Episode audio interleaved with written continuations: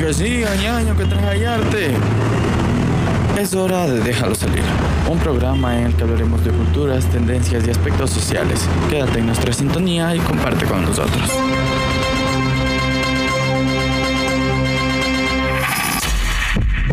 En este segmento hablaremos de la búsqueda interminable de seguir nuestras pasiones y los altibajos que esto conlleva. Escucha tu intuición y no te arrepentirás. Amigas y amigos, bienvenidos. Eh, les saluda Sofía. En este segmento hablaremos un poco del blues y su actividad en Quito. Para esto me voy a remontar a 2018 en la edición eh, novena de Quito Blues Fest. Bueno, eh, era mi primera experiencia en un concierto, de hecho mi primer concierto eh, al que asistí con mi hermano. Eh, para ese entonces tenía 16 años.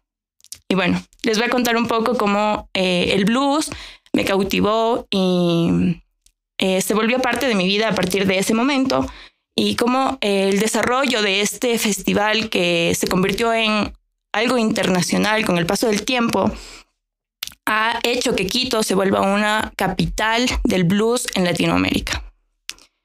Bueno, estábamos con mi hermano, quien es un apasionado de la música, eh, recorriendo las calles del centro histórico, cuando él recibió una llamada de una amiga,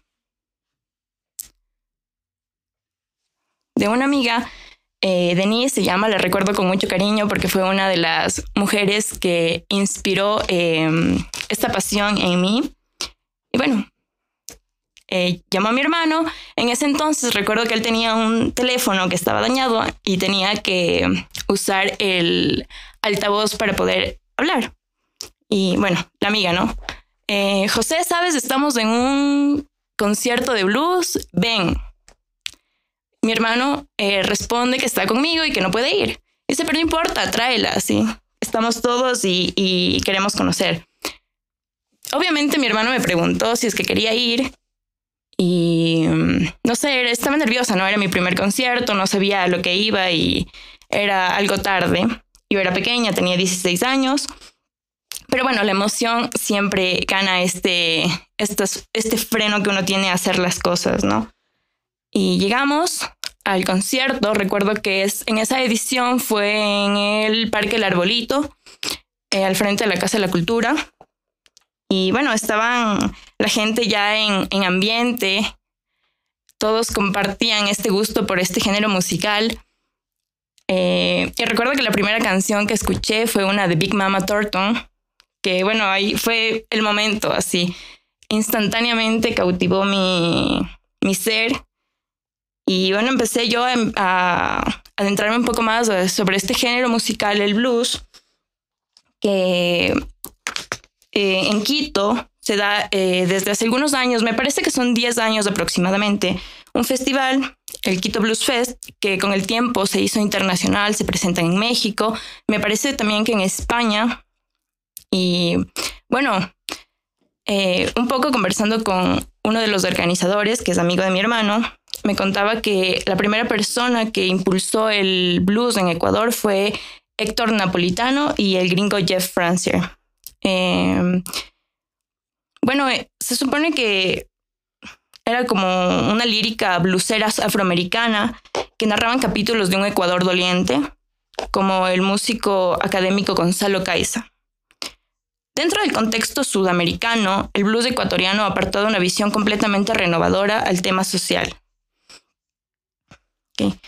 Eh, igual este, este um, festival se ha movido en Chile, Argentina, y ha tenido tanto renombre que ha, categorizado a Quito como la capital latinoamericana del blues y que es muy importante que sigamos eh, asistiendo a estos espacios que nos brindan eh, los productores de blues para que músicos ecuatorianos, tanto como de otros países, sigan creciendo. Este año se va a hacer en octubre el Quito Blues edición 2022, que va a ser una... Oh, tengo entendido que va a ser uno de los mejor, o sea, está organizado de una manera que lo consideren que va a ser la mejor edición. Entonces les invito a que vayan y, mm, no sé, disfruten de la música, que nos abre la mente y nos llena el corazón. Muchas gracias por su sintonía. Les dejamos en el siguiente segmento que les acompañará un compañero eh, al que estimo mucho.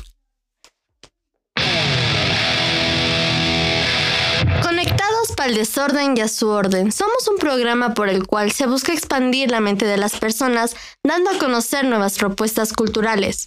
Por medio de nuestras programaciones a nivel nacional, la gente logrará tener nuevas perspectivas de tu arte. No te pierdas ninguno de nuestros segmentos, siempre habrá algo nuevo por descubrir. Muy buenos días, tardes, noches, bienvenidos a este segmento Conectarte. El día de hoy hablaremos sobre la música punk.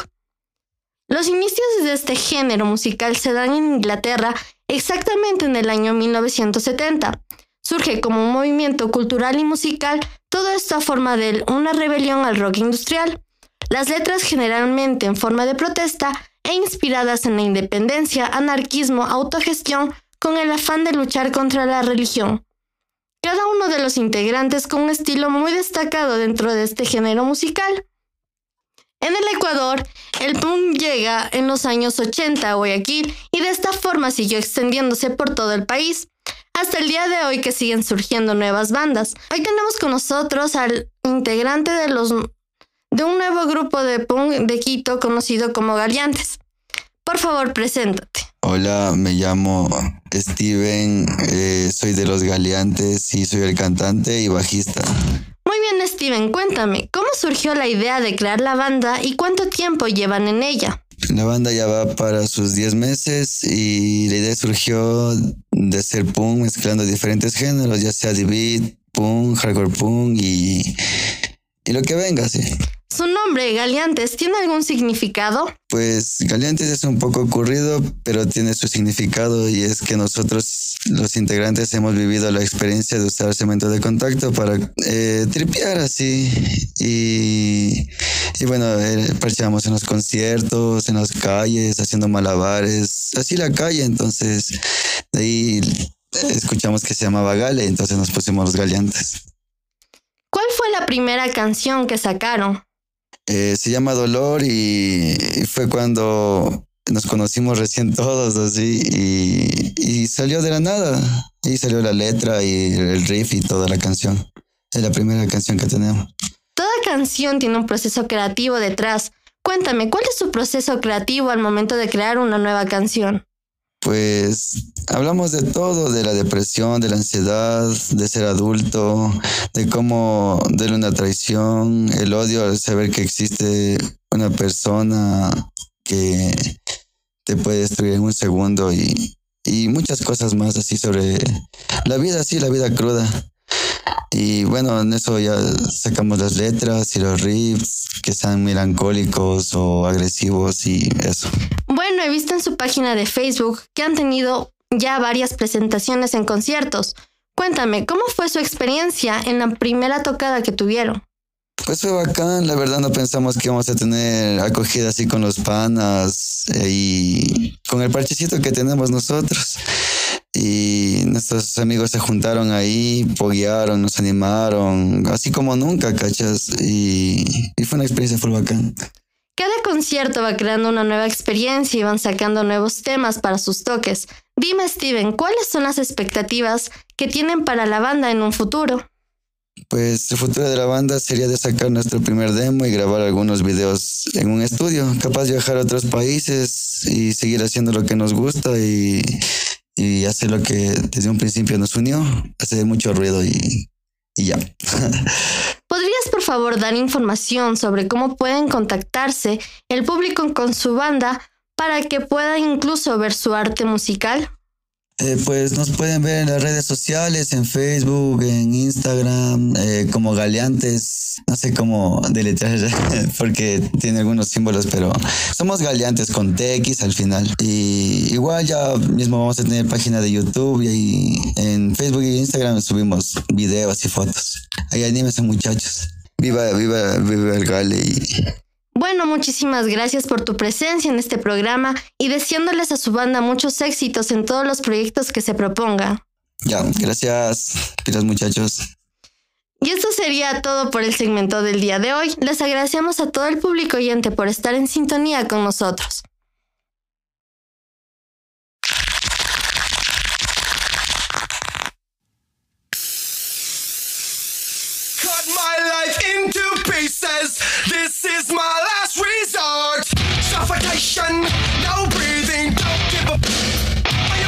Inspirarte. Contamos la historia que quieres escuchar. En la calle, en el bus, en el trabajo, viajando, charlando, jugando, compartiendo. Solo, con amigos, en cada esquina, en cada momento. Inspírate, tomando como ejemplo la vida de los ídolos de muchos. Hola, bienvenidos a Inspirarte, eh, en donde te contamos quiénes nos inspiran. En esta tarde hablaremos de Jaime Guevara, nacido en Quito en 1954. él es un cantautor ecuatoriano, ícono de la trova urbana quiteña, conocido por sus canciones con ritmos que van desde el rock y el blues hasta la música folclórica. Sus actividades político-culturales como defensor de los derechos humanos, la no violencia y su crítica al poder político a través del humor corrosivo. Él, desde su juventud, adquiere el pensamiento político anarquista. Si bien se identifica tanto con el rock como con la trova, tanto con letras que van desde lo urbano hasta lo cotidiano como de protesta social. Guevara en particular trata de no encasillarse en géneros musicales cerrados, por lo que ha desarrollado una, función, una fusión característica. Él es conocido como Chamo Guevara, un apodo, un apodo desde su juventud, o como el cantor de contrabando, debido al nombre de su disco símbolo, de contrabando. Sus presentaciones nacionales e internacionales suman centenares, presentando un gran número de recitales en teatros y escenarios populares. Es un referente del rock ecuatoriano y es, junto a Héctor Napolitano y Hugo Hidrobo, el mayor trovador de cotidianeidades populares urbanas del Ecuador. El contexto textual de sus canciones abarca creaciones infantiles como costumbrismo urbano, el amor y retratos de personajes y sucesos políticos, Ello ha hecho que Guevara sea considerado un cronista musical. Esto le costó más de una dificultad con la policía. En alguna ocasión que resaltó él curiosa, su guitarra le fue confiscada en calidad de evidencia del delito, y el cantautor tuvo que desplegar una intensa campaña para recuperarla. Guevara ha llegado a tener alrededor de 500 canciones de repertorio. Sus canciones más conocidas son Canción del Remiso, esta es una canción que hablas eh, sobre el servicio militar obligatorio. Perrito de ocho sucres, Señor Prohibicionista, que esta habla sobre la represión en los conciertos de rock. Vestirás mi pantalón. Esta es una canción sobre un romance adolescente. Cantor de contrabando. Él ha participado también en los derechos humanos.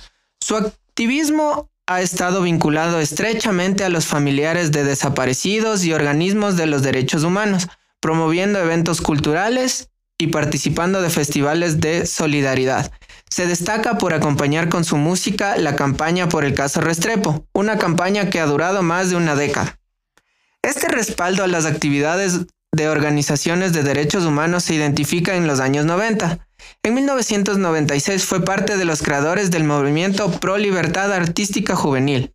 En 1997, él se vinculó directamente eh, con el Servicio de Paz y Justicia para crear una comisión para conquistar el derecho a la objeción de conciencia, donde luego de 10 años de prisión pudieron tramitar su propuesta en el Congreso Nacional, aunque obteniendo resultados parciales. También él fue uno de los personajes de la película Entre Marx y una mujer desnuda, haciendo el papel de un poeta suicida. Ha escrito un libro eh, que se llama Lo que escribí en las paredes, galardonado en diciembre del 2004 con el premio José Peralta en periodismo testimonial.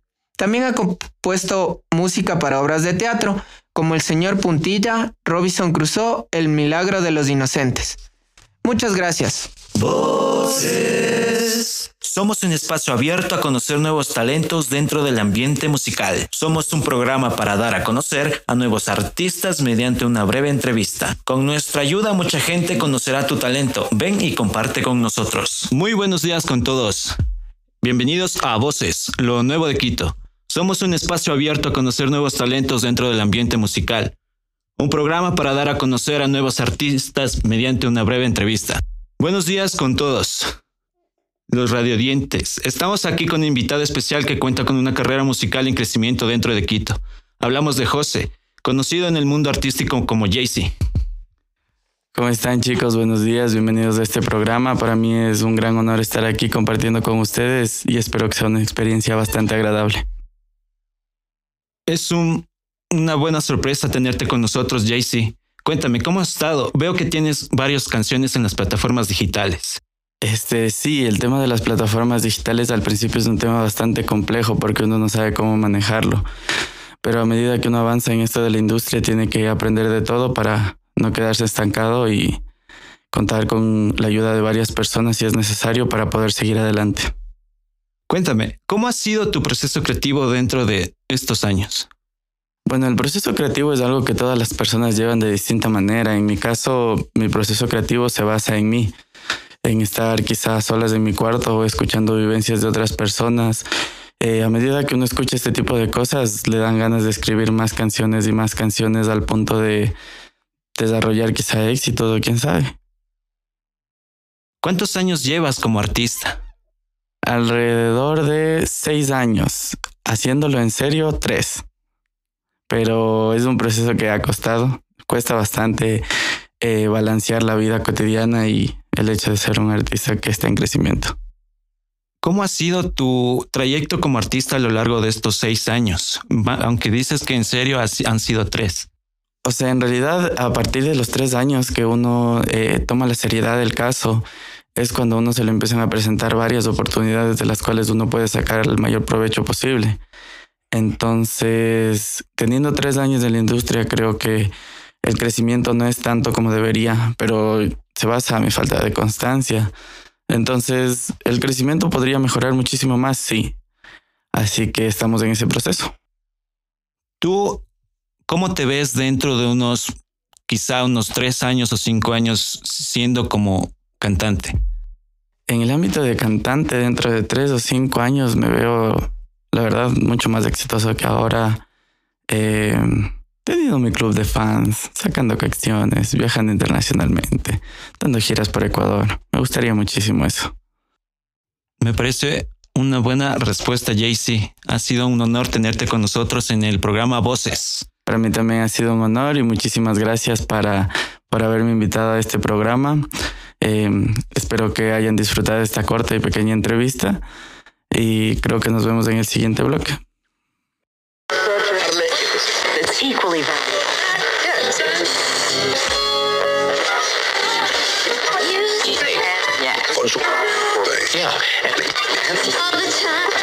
que nunca falte. Abramos un pequeño espacio en nuestras vidas para recordar aquellos sonidos que siempre estarán. Somos un fragmento enfocado en la cotidianidad del día a día, centrados en lo que no puede faltar. Hola, mi nombre es Carlos y iniciemos.